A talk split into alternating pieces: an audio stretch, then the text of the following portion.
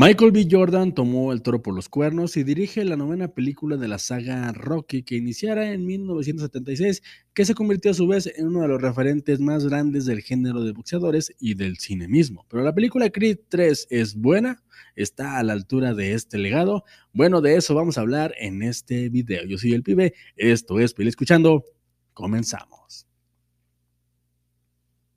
Adonis Creed, tras consolidarse como boxeador y campeón mundial, decide retirarse y dedicarse a promover peleas. Sin embargo, el pasado lo alcanza y deberá saldar cuentas con Demian, su amigo recién salido de prisión, que quiere arrebatarle todo lo que ha conseguido. Para lo cual, Adonis deberá regresar al ring y defender su legado.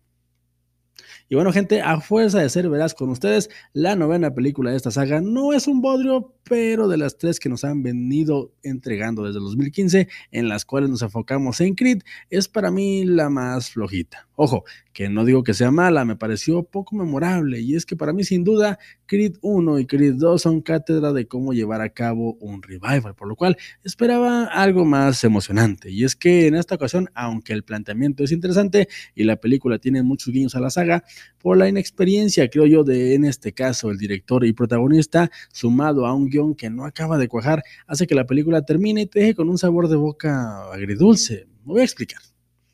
Personalmente soy fan de Rocky. En mi casa era una tradición ver estas películas en maratón cada que teníamos la oportunidad.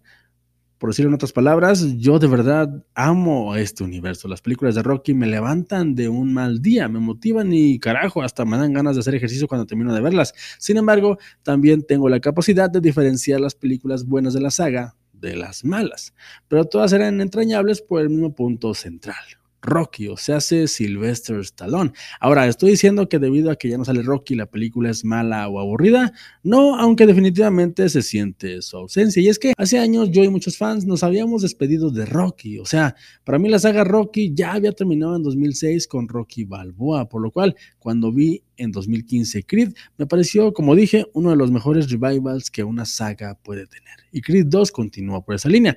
No me parece mejor que Creed 1, pero está muy cerca. Ahora reconozco que Creed 3, si bien tiene algo que contar y tiene el brazo económico para armar una cinta entretenida, para mí falla en donde aún las películas malas de la saga triunfan. Y es que no importa de qué vaya la trama, y no solo es que tuvieran a Rocky, sino que entendían que hay una cadencia y hay tiempos para plantear un conflicto y desarrollarlo. Y en esta cinta tá?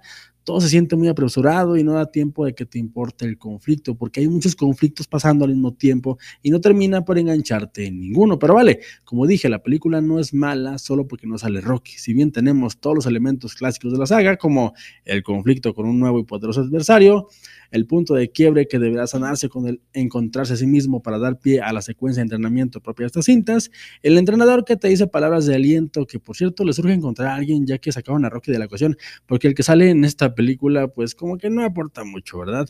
La esposa que te hace recapacitar y te recuerda lo bueno de la vida, incluso la muerte de un ser querido que se usará como detonante del cambio personal y por último el combate final y espectacular. Todo, todo está en la película, pero siento que el guion no está terminado y la falta de experiencia, como dije, de Michael B. Jordan a la hora de dirigir, hace que todo se sienta muy plano. Como dije, la cinta tiene todos los elementos necesarios, pero no termina de cuajar. No me emocioné al final como estaba predispuesto a emocionarme, porque es lo que hago con este tipo de cintas. Y la cinta no te deja que te emociones. Todo pasa muy rápido y todo está ahí para que recuerdes que estás viendo una película de Rocky y al final sientes que algo falta. Y eso es algo que no se puede fingir.